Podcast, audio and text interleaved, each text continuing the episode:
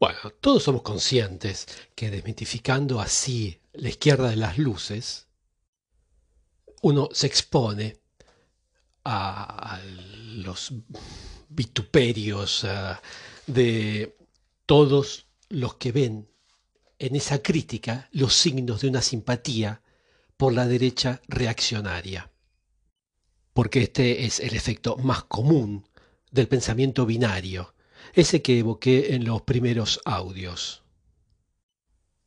Un pensamiento binario elemental que, que dice que si uno critica a la izquierda es porque apoya a la derecha. Y si uno critica a la derecha es porque apoya a la izquierda.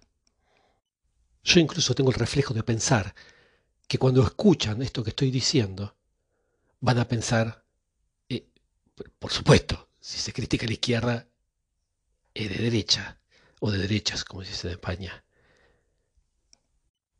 Eh, eh, es así, forzosamente. Si uno critica a la izquierda, es que está a favor de la derecha. Esto le pasó a Michel y fue etiquetado de derecha reaccionaria por aquellos que no comprendieron la diferencia entre izquierda y socialismo que expliqué en el audio anterior. Esos que quieren hacer entrar todo pensamiento, toda idea que se les escapa, que no la pueden entender, dentro de su sistema de clasificación. Y no ven que ese sistema es fundamentalmente eh, desequilibrado, inestable. Lo propio de un pensamiento binario es que todo eso que excluye lo incluye en la oposición en su oposición. Lo propio del pensamiento binario es que se niega a apoyar el botón pausa, aunque sea para verificar, para que más no sea entrever que hay en, esos elementos constitutivos una incoherencia que no puede ser resuelta que saliendo de ella misma. Un punto que me parece extraordinario de Millea es que insiste mucho sobre la dimensión psicológica de nuestras opiniones políticas, nuestra necesidad de definirnos como de izquierda o de derecha, resulta menos de una convicción adquirida por el examen crítico que de la necesidad de identificarse a referencias o referentes que nosotros estimamos valorizantes, que nos valorizan eso. Porque es psicológicamente eh, valorizante decir que, o decir y decirse, que uno defiende la causa de los débiles y oprimidos. Y si uno define como de izquierda defender la causa de los débiles y de los oprimidos, bueno, ¿qué le vamos a hacer si esa denominación no corresponde a la realidad de esa causa? ¿Qué vamos a hacer si incoherencias lógicas aparecen en, en ese compromiso y entre ese compromiso y las consecuencias de ese compromiso? Todo eso no importa. Lo esencial es que podamos continuar diciéndonos y diciendo a todos que estamos del lado del bien. Ver desde una crítica filosófica a la izquierda, ver en la izquierda el signo de una simpatía por la derecha, es exactamente el pensamiento binario. Ver en el restablecimiento conceptual de la distinción entre izquierda y socialismo, la marca de una voluntad mm, para volver al orden moral es exactamente el pensamiento binario. Porque en ningún momento entra en un pensamiento binario la eventualidad que una crítica de este tipo tiene como virtud reposicionar correctamente el problema Y que es justamente reposicionando correctamente el problema que uno se, provee de los medios para resolverlo. Apropiarse de un adjetivo simbólicamente gratificante, eh, no sé, declararse progresista, o no sé, decirse lucha contra las fuerzas reaccionarias, es realmente quitarse armas para el combate e imaginar que ya lo ganaron. En el siglo XVII, Europa estaba devastada por 200 años de guerra de religión.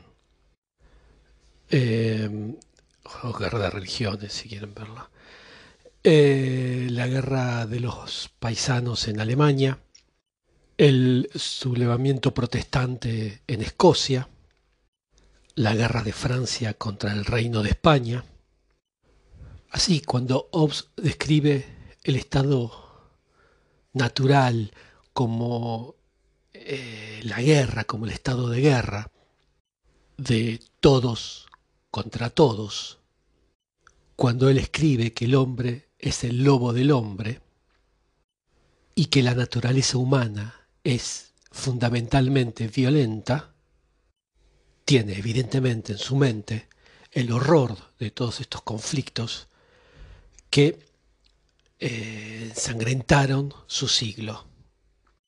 Y es para salir de ese traumatismo de guerras civiles ideológicas que el problema político va a tomar una forma inédita desde el punto de vista de la historia o, o ante los ojos de la historia.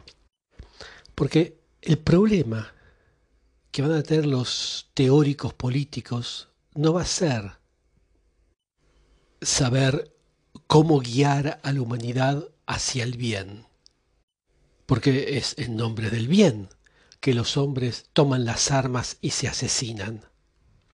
El problema va a ser cómo van a ser para que los miembros de una sociedad cohabiten de forma pacífica.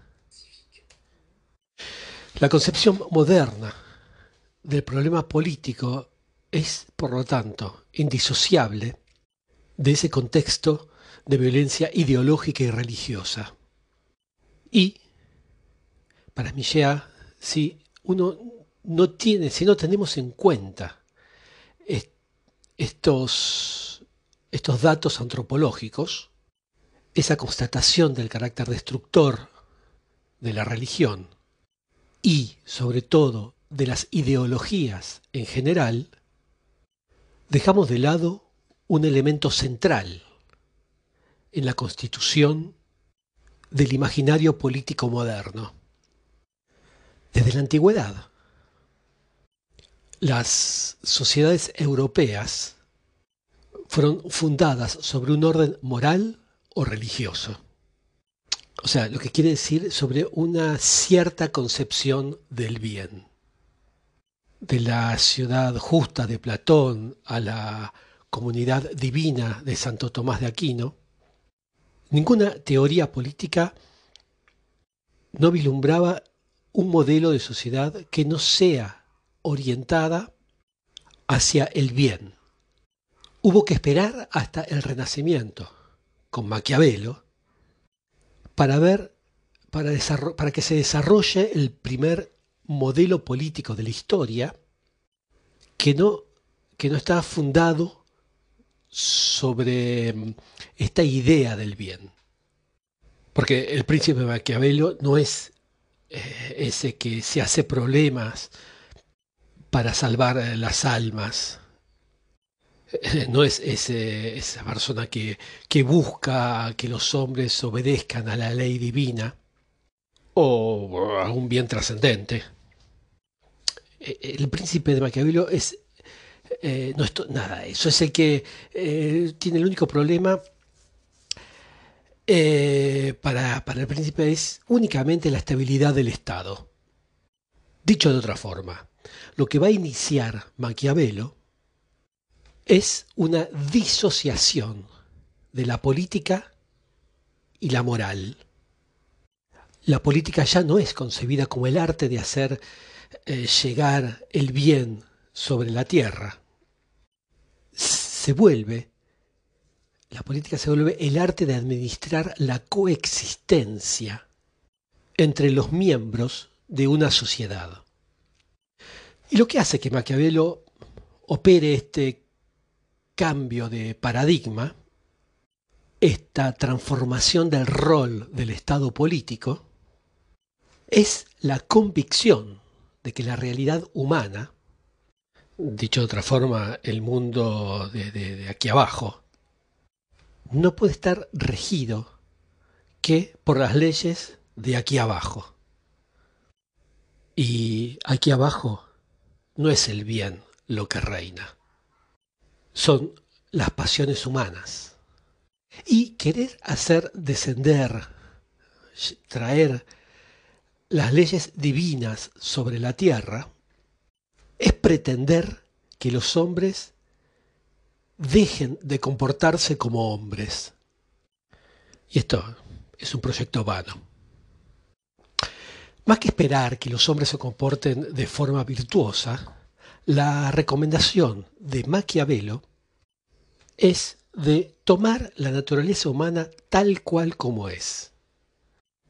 O sea, como es violenta, ávida, eh, limitada, inclinada o vuelta hacia su propia satisfacción e incapaz de virtud alguna.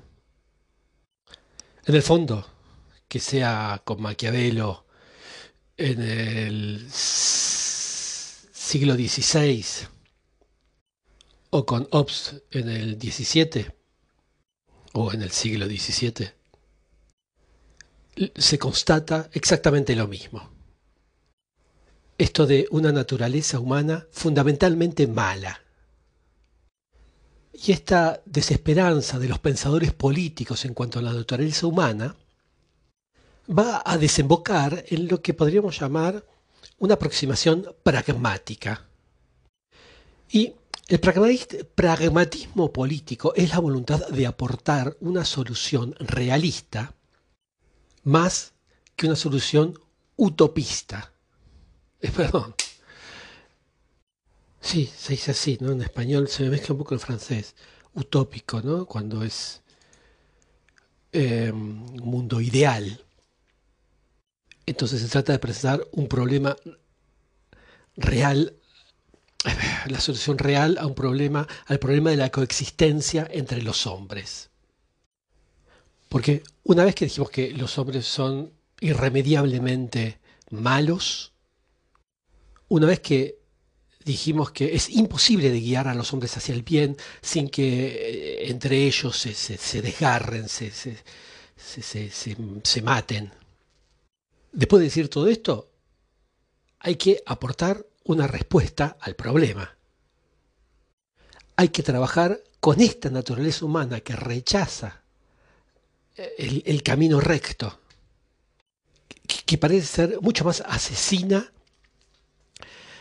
y que rechaza que se le imponga ser virtuosa. Esto es lo que le hace decir a Maquiavelo esa frase que resume absolutamente todo. Y es una frase bien, bien maquiavélica. Pues, la dijo él. Hay que tener como un bien el menor de los males. Y no es, y no es por casualidad que Michéa tomó esta frase como título de uno de sus libros. El libro se llama El imperio del menor de los males. Lo que quiere decir de otra forma Dicho de otra forma, el imperio que renuncia al bien. El imperio que toma conciencia, que se da cuenta de la imposibilidad radical de exigir a los hombres que se comporten de manera virtuosa. Y por lo tanto, por primera vez en la historia, los políticos teóricos, y en la ocurrencia los políticos teóricos de las luces, van a darse cuenta que ninguno de entre ellos tuvo ni siquiera la audacia, ni siquiera la idea de imaginar una, un, un modelo de sociedad fundado en la privatización de los valores. Privatización de los valores, dicho de otra forma, para que sea más claro, supresión de todas las autoridades morales que deberían definir y dictar la vía del bien, el camino del bien. Michel tiene una expresión para definir este principio, una expresión que toma prestada del sociólogo Max Weber y dicho con mucha pompa es lo que se llama el principio de neutralidad axiológica.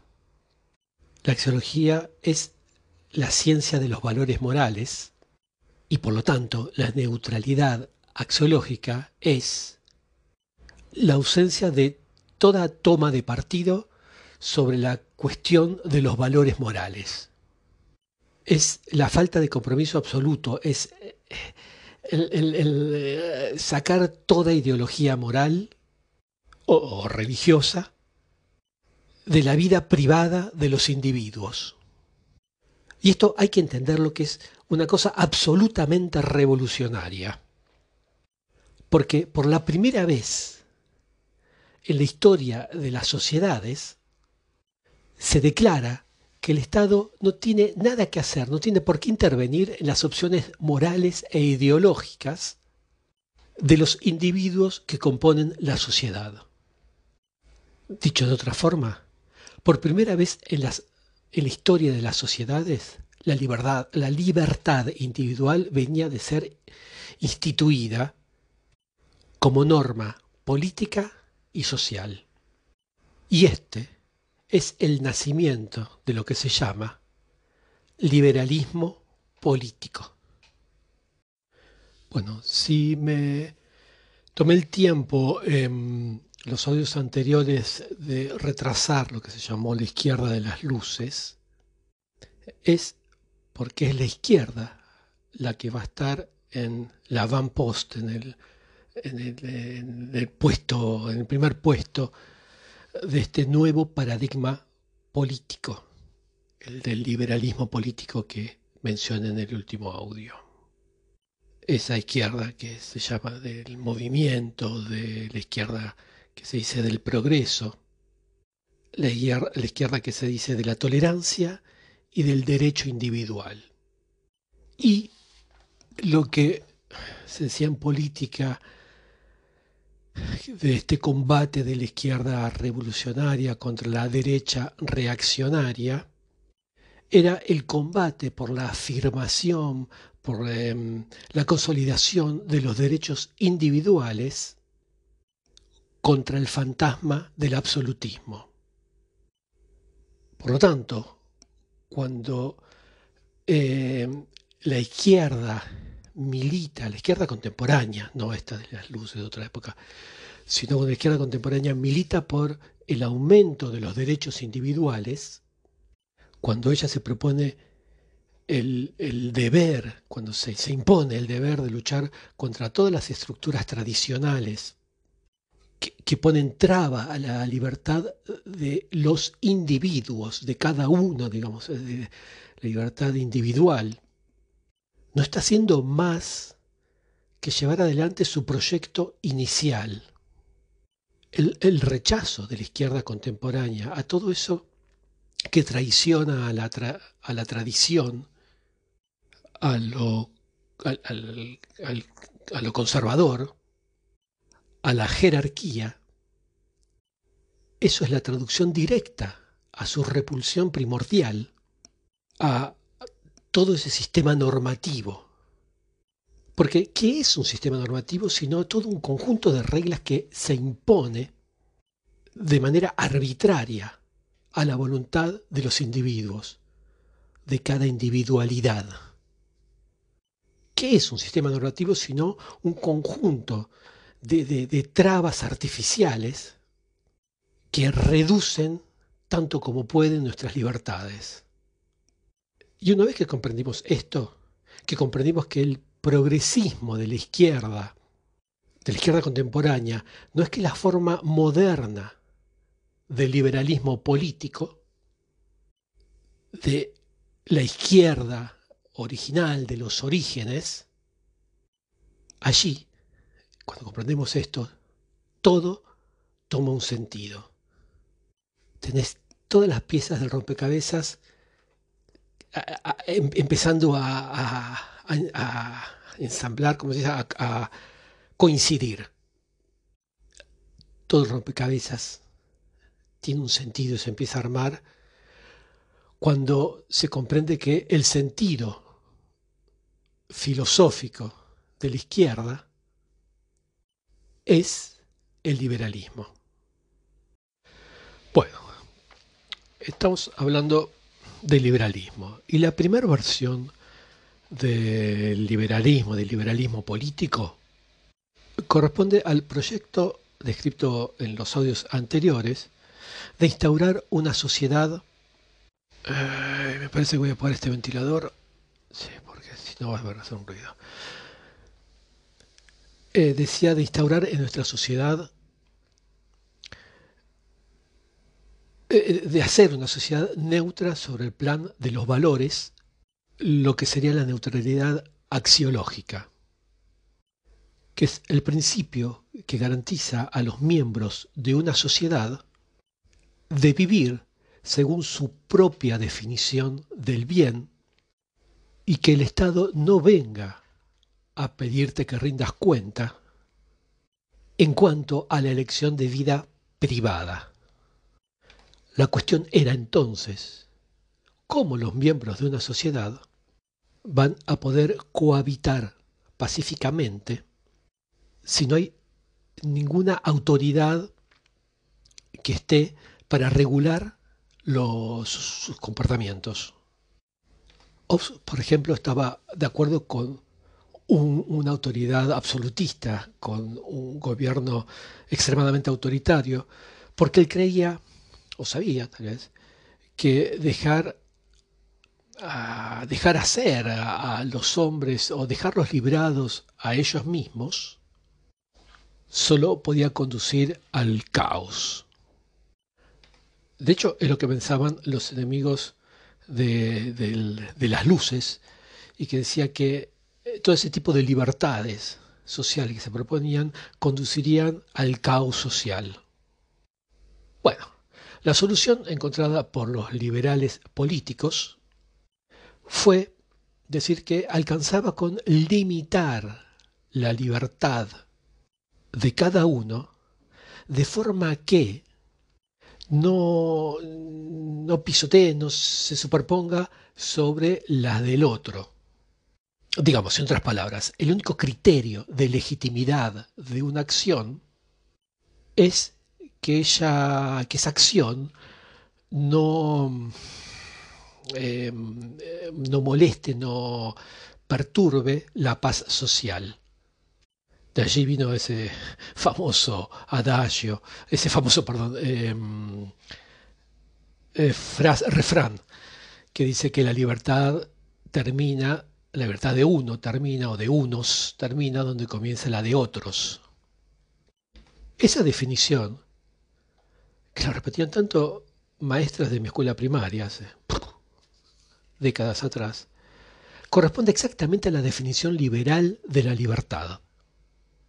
Y uno tiene tendencia a repetir esa frase como si se trataría de una definición objetiva y universal, que así se define la libertad. Pero en realidad, no, nada que ver. Jamás un ciudadano de Atenas, jamás un republicano eh, florentino habría ni siquiera sospechado definir la libertad de esta forma. Porque para que una definición de la libertad como esta aparezca, hace falta dos prerequisitos. En principio, primero, aceptar que la libertad es un asunto estrictamente individual y segundo, aceptar la idea que la libertad es independiente de la moral. Y esos dos prerequisitos es el liberalismo el que los instauró. Cuando se invoca el concepto de libertad, la pregunta que uno tiene que hacerse siempre, que se va, que se va a hacer siempre, es ¿de qué libertad estamos hablando? ¿Se trata de la libertad, por ejemplo, del amo con respecto al esclavo? ¿Se trata de la libertad como autonomía de la voluntad? O como decía Spinoza, de la libertad como conciencia de las causas que nos determinan? ¿De qué libertad hablamos? Para los liberales las cosas tienen el, el, mérito de ser muchísimo más simples. Para ellos la libertad es simplemente el derecho. El derecho de conformarse o no a una forma particular de felicidad, del bien o de la verdad. La libertad no se determina eh, para eh, cruzando eso que, nos limita o, cosas que podemos utilizar. La libertad viene del derecho de gozar eh, tranquilamente de nuestra existencia. Y para que una libertad así sea respetada por los miembros de la sociedad, solo hace falta darle un cuadro jurídico. Cuadro jurídico que la Declaración de los Derechos del Hombre y el Ciudadano precisa, dice exactamente sus artículos 4 y 5. Esos esa declaración de la época de la Revolución. A ver, aquí los tengo anotados, los voy a leer. El artículo 4 dice, la libertad consiste en poder hacer todo esto, todo lo que no moleste o a otros. Eh, estoy traduciendo, es por eso. Así, el ejercicio de los derechos naturales de cada hombre son los que aseguran también a otros miembros de la sociedad del gozo de los mismos derechos. Estos límites eh, solo pueden ser determinados por la ley. Y el artículo 5 dice, la ley no tiene el derecho de defender Mm, no, a ver, se podría decir mejor, como la ley no puede defender las acciones perjudiciales para la sociedad. Sí, esa es la Todo lo que no es defendido por la ley no puede ser, perdón, todo lo que no es impedido por la ley no puede ser condenado y nadie puede, puede ser obligado a hacer lo que ella no ordena. Un poco enredado porque es de la época. Pero en síntesis, desde el punto de vista liberal, uno tiene el derecho de hacer todo lo que no moleste a otros. O sea, se define de una forma negativa a la libertad no por lo que es, sino por lo que no es, por lo, a lo que se opone. O sea, para los liberales la libertad no es un concepto que tiene un contenido propio. Es más bien un espacio vacío que los individuos pueden llenar como, como mejor les parezca. Siempre y cuando ese uso que hacen no entre en contradicción con el uso que hacen los otros de su propio espacio de libertad. Y quisiera que observen una cosa, que desde el punto de vista liberal, la ley no es un obstáculo a, a la libertad. La ley es justamente todo lo contrario, un instrumento de la libertad. Porque la ley le impide a otros de ingresar sobre mi espacio de libertad. Y cuando los derechos del ciudadano los derechos del hombre y del ciudadano nos informa que todo lo que no está prohibido por la ley está autorizada, está autorizado, nos está confirmando que ser libre es no contrariar la voluntad de los otros. Y esto parece ser de una coherencia impresionante, absoluta, porque todo se sostiene. Y la lógica que tiene esto es que ninguna autoridad moral tiene la legitimidad de dictar a los individuos su comportamiento privado. Y la coexistencia entre los individuos está asegurada, está resguardada por una instancia neutra y, eh, ¿cómo diría?, impersonal, que es el derecho. Y al derecho no se hace problema de lo que es moralmente justo. El derecho se, fija en lo que la ley autoriza o reprime. Tal vez por eso esa frase que, se utiliza siempre eh, como, un reproche casi diría, y es tengo derecho. Como si el derecho sería el único criterio de juzgar un comportamiento.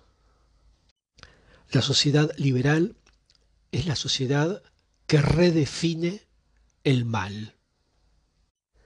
Y el mal es, por lo tanto, perjudicar. Lo que antes decía molestar a otros. En el plano simbólico ustedes se habrán dado cuenta que los tribunales, los juzgados, son una suerte de iglesia moderna.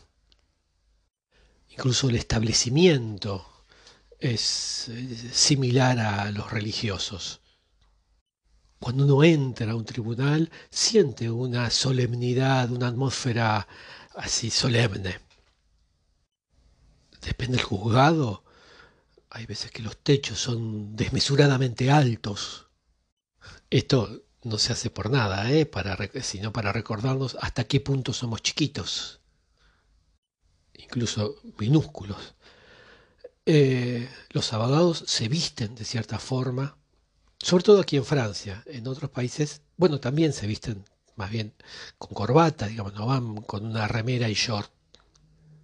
Así como los curas tampoco van a misa con remera y short.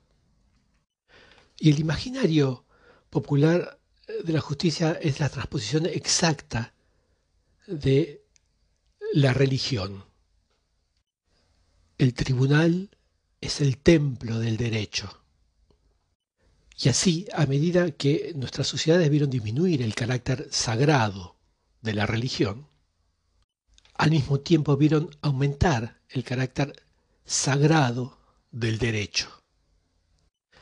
Es eso lo que pasó entre el antiguo modelo y el modelo liberal.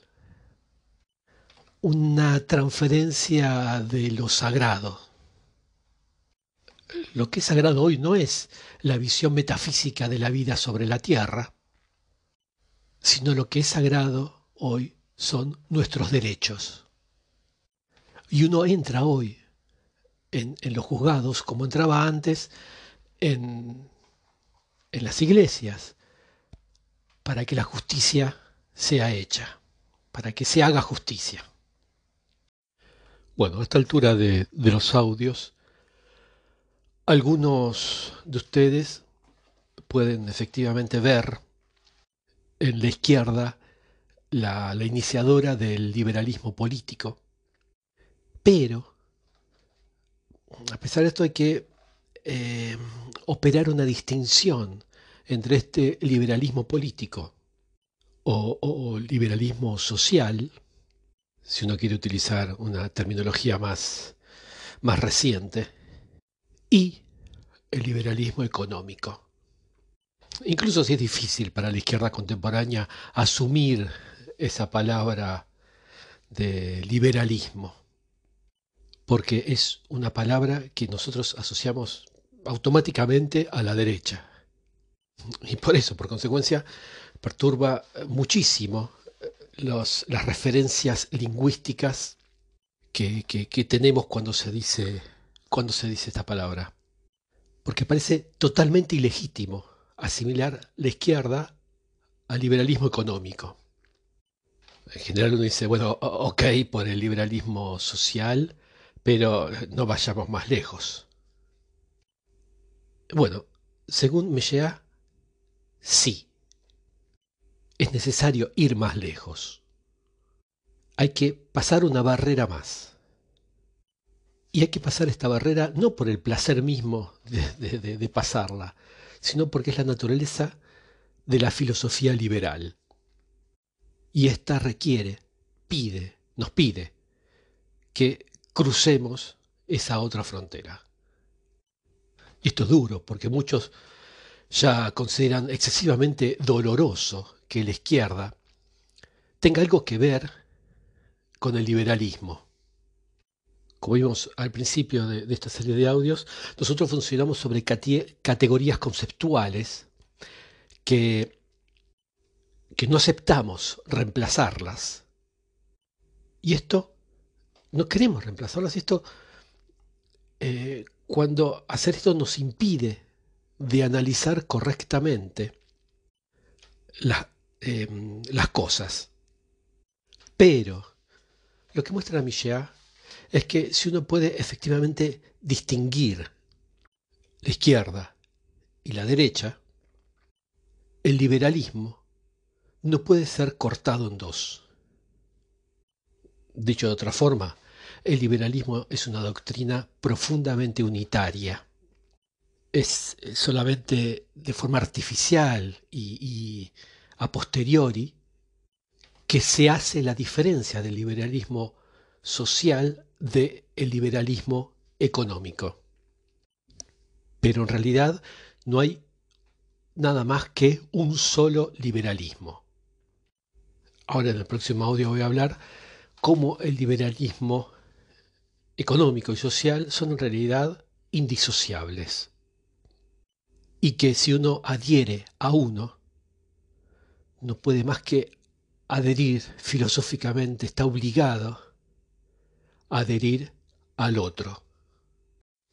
Bueno, como vimos, el proyecto liberal está motivado para poner fin al conflicto entre los, los ideales, eh, mejor dicho, entre el conflicto ideológico que, que, opone eh, a las personas, a los seres humanos los unos contra los otros, como una especie de conciencia que, el, el ser humano va a perecer si no hay una manera de ser, eh, si, no hay, si no hay un cambio en esta manera de ser.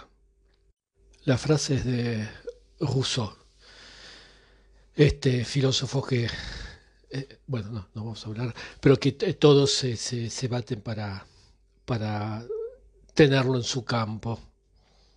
Los teóricos políticos abandonan progresivamente su antiguo modelo de sociedad fundado, como vimos, en la religión y la moral, y deciden formar un orden político conforme a la naturaleza de los hombres.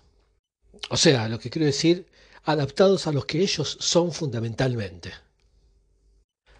a, la naturaleza de su comportamiento más que a un ideal inalcanzable. Y es por esto que si, si ustedes leen un tratado de filosofía política, del, siglo XVII o del siglo XVIII, van a encontrar siempre un capítulo que trata sobre la cuestión de la naturaleza del hombre. Una descripción de la naturaleza del hombre. Eh, y esto es lógico, finalmente es muy lógico, porque para saber cuál era el modelo político más pertinente, hay que empezar sabiendo qué es lo que es el hombre y qué es lo que lo anima. Es es, o sea, es a partir del conocimiento de la naturaleza del hombre que puede eh, despegar, que se puede iniciar una teoría política adaptada a, eso, a la naturaleza del hombre. Y Piense que de esta época es todavía demasiado temprano para hablar de psicología. Pero, aunque es muy temprano, se podría decir que ya hay una tentativa, eh, de una, una, primera tentativa, digamos, de identificación de las leyes del comportamiento humano. Y esta intención, esta primera tentativa, hay que entenderla a la luz del contexto intelectual de la época, un contexto marcado por el, desarrollo experimental de las ciencias de la naturaleza.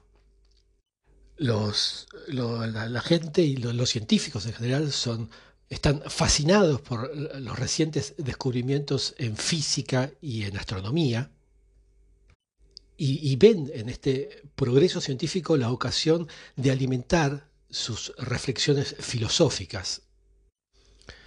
Y eso es que en nuestros días uno hay una tendencia a oponer ciencia y filosofía. No lo entiendo por qué. Pero hasta hace muy, muy, muy poco, estas dos disciplinas eh, tendían a ser una sola. No es para nada sorprendente que muchísimos científicos, en, lo que ahora se llamaría ciencias exactas, también, es, eh, también eran filósofos. Por ejemplo, Descartes era a la vez filósofo y, físico, o, Pascal, que era filósofo y matemático. Y es que no era dos cosas como lo son ahora, sino que todas esas disciplinas eh, ayudaban a intentar comprender los mecanismos que regían el mundo. Entonces, eh, los filósofos políticos van a encontrar dentro del modelo científico una suerte de modelo metodológico último.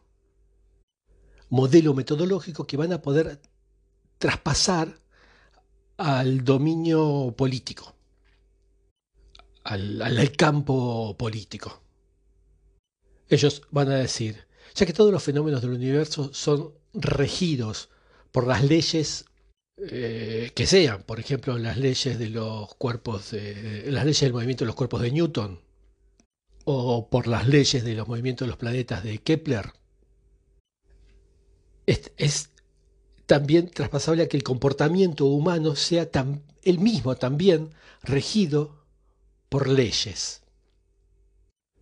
Es lo que se llama el positivismo. Cuando se busca aplicar a las cuestiones humanas los métodos empleados en las ciencias de, la eh, de, las materias o de la materia. Y por otro lado, hoy en día hablamos de las ciencias políticas, pero el primer eh, aproximamiento científico de la cuestión política es al liberalismo al que se la debemos. Bueno, entonces esta ley del comportamiento humano, esta ley del movimiento de los cuerpos sociales, no sé cómo llamarla, bueno, los filósofos, los filósofos em, de la época la van a encontrar. O en todo caso, ellos van a estimar haberla encontrado. Pero, ¿cuál es esta ley del comportamiento humano? Es el interés.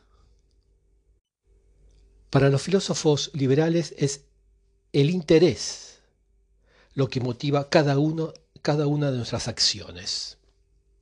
Y el que formula con mayor maestría eh, esta ley del interés es el eh, filósofo es el filósofo de las luces Elvisius que, que él dice lo voy a leer o sea cito cito a el digámoslo así, sin pronunciación, a ver si alguno quiere buscar. Bueno, si el universo físico está sometido a las leyes del movimiento, el universo moral no es menos al del interés. Y ahí está.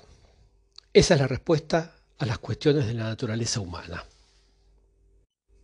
El interés. El interés, o sea, con esto se quiere decir el egoísmo. con el interés quiere decir el cuidado para la satisfacción de nuestros deseos privados. Y hay que entender bien que hay que entender bien que dentro de esta concepción de las cosas, incluso las acciones más desinteresadas en apariencia van a ser juzgadas como como que son el resultado indirecto del egoísmo. Incluso, por ejemplo, el sentido de la justicia, o, también la capacidad del sacrificio, o la simple generosidad. Son todas vistas como manifestaciones eh, modificadas de, la búsqueda de gloria o del deseo de reconocimiento. Es un poco la magia, digamos, de esta teoría del interés.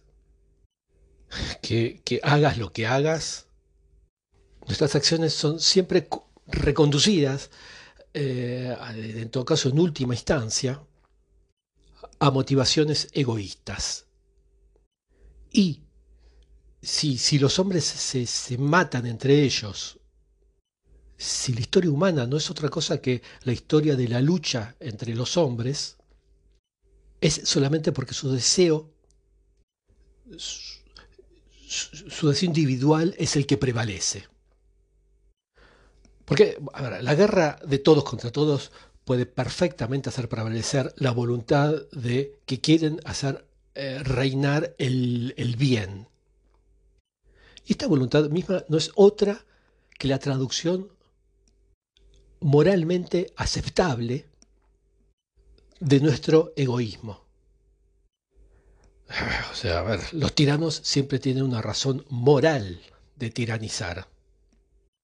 Bueno, pero entonces, si los hombres son egoístas, hay entonces, habría entonces que encontrar el medio de convertir este egoísmo en una forma pacífica, eh, en una forma que, que sea posible, a pesar de todo, la coexistencia entre todos los individuos. ¿Y qué medio van a encontrar los liberales para eh, convertir este egoísmo de los hombres? Bueno, la respuesta la encuentran. Y es el mercado. Bueno, entonces encontraron como respuesta el mercado. El mercado en cuanto a las virtudes eh, em, pacificadoras. El mercado encuadrado, enmarcado por el derecho. El mercado como el medio de satisfacer las pulsiones egoístas sin pasar por la violencia. Y es por eso que van a encontrar en, numerosos textos de las luces descripciones eh, elogiosas de lo que se llamaba entonces el comercio suave. La divisa de los eh, liberales era el comercio suaviza los modales. La palabra exacta que usaban es mirth, con una O pegada a la E. Es, vendría a ser una vocal que no existe en español y que la palabra es realmente difícil de traducir porque mirth es eh, algo así como esas, esos hábitos naturales que uno adquirió y que son relativos a la práctica del bien y del mal en el sentido moral.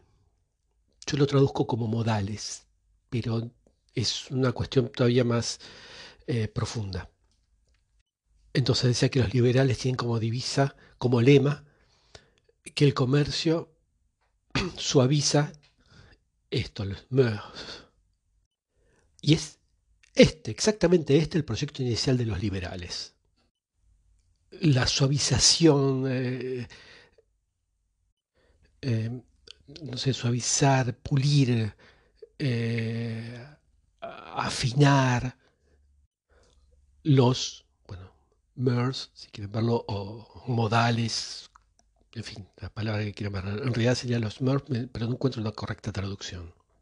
Pero, ¿por qué el comercio em, modera los, los, los modales?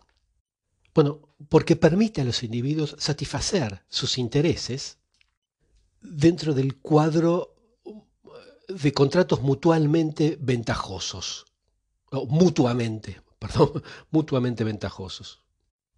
Y básicamente es este el principio del contrato. Ver que cada una de las partes encuentra su beneficio. El contrato está fundado sobre la base del consentimiento y tiene por finalidad el beneficio. Y liberando su egoísmo dentro del cuadro del mercado, los individuos colaboran, sin ni siquiera eh, proponérselo, a la prosperidad económica de, la sociedad, del conjunto.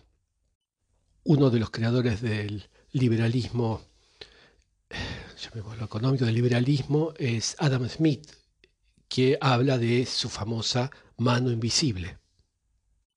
Y es básicamente la mano invisible lo que simboliza la contribución del egoísmo individual a la riqueza colectiva. En, otras palabras, lo que dice Adam Smith es que dejando a los agentes económicos trabajar libremente a la satisfacción de sus intereses, es así que la sociedad tiene las mayores posibilidades de prosperar. La mano invisible es una idea absolutamente indispensable al dispositivo liberal para que los intereses individuales se armonicen de, tal forma que dejando a cada uno mm, digamos, eh, liberar o, entre liberar y contener su egoísmo, todo el mundo encuentra su, su nivel, su cuenta exacta. De allí está la idea de los liberales de que el Estado se tiene que ubicar en retirada, o sea, tiene que estar lejos de la actividad económica. Que el Estado no tiene que intervenir en las elecciones económicas de los individuos, como de la misma forma que no, no tiene que intervenir en su elección moral, porque intervenir en los asuntos económicos es romper la armonización natural de los intereses. Cuando el presidente general eh, de una gran empresa llama a abrir, abrir a la, a la abertura, a más de flexibilidad y a menos reglamentación,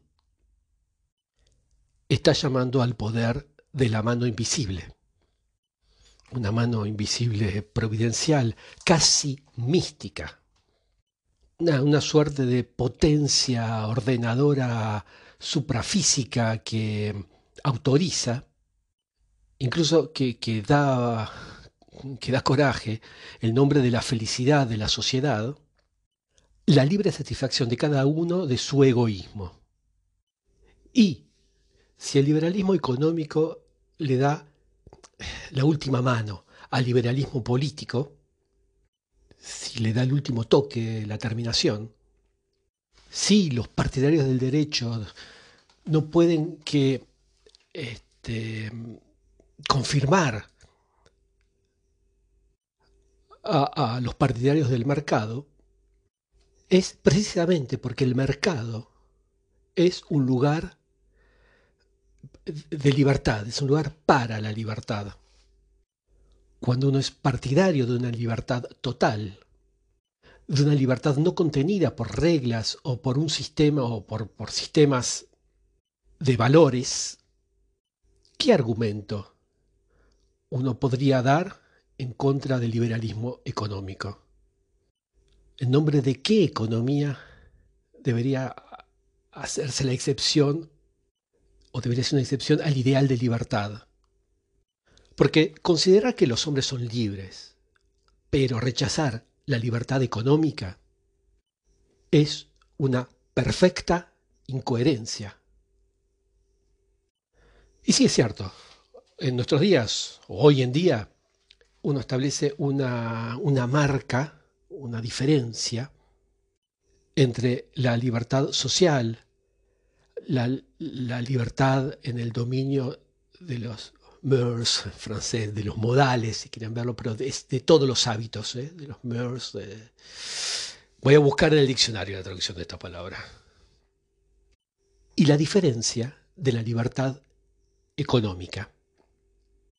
Y hay que entender bien que para los primeros liberales, esta distinción, esta diferencia, no tenía ningún sentido. No tenía sentido simplemente porque la libertad no es una cosa que uno puede cortar o segmentar según queremos nosotros. Porque entonces, cuando un liberal de izquierda, o sea, un liberal dentro del plano de los mores, de los hábitos, reprocha a un liberal de derecha su liberalismo económico, es lo más habitual, él está reprochando que, se apliquen sus propios principios. Es, algo bastante molesto, ¿no? Porque eh, dentro de del imaginario, eh, nuestro propio imaginario simbólico, no, nos gusta representar el liberalismo económico como un burgués reaccionario, incapaz de abrirse a la libertad de los modos, modales, hábitos modernos. Pero es un error. Y es un error en la medida que el programa liberal prevé que la libertad individual concierne, todo el el, espacio, todo el, de, los modales, de, los hábitos, como también todo el, dominio económico. En fin, es un todo. Y si les parece impensable, si ustedes piensan que es una cosa que no tiene nada que ver, solo tienen que ir y consultar los textos de los liberales del siglo XVII. Y ahí van a ver que esas dos, lo que hoy en día son dos formas de liberalismo, en aquella época era solo una. Pueden leer los textos, por ejemplo, del, del muy, muy liberal eh, Voltaire, como los beneficios del comercio y eh, los placeres de lujo. Creo que el libro se llama eh, El mundano, se pudo haber traducido, Le Mondain se llama en, en, francés. O de otro liberal, pueden leer de la misma época, Jérémy Bentham, eh, eh, que el libro se llama Défense de la liberté sexuelle, donde hace la defensa de las mujeres y de los homosexuales y allí van a ver que lo que se defiende en el liberalismo es todo. Eh, las libertades de mercado, pero las libertades sociales, es, todo, es una unidad. Así que hay que entender bien que el liberalismo social y el liberalismo económico no son más que dos caras de la misma medalla filosófica. Hay que entender que esos dos liberalismos constituyen en realidad uno solo. Solo así se van a dar la posibilidad de entender cómo la oposición habitual entre la izquierda y la derecha está construida, es un edificio hecho sobre arena. Una izquierda que milita por aumentar la libertad individual, pero que quiere poner todas las trabas a la libertad económica cuando digo todas, son todas.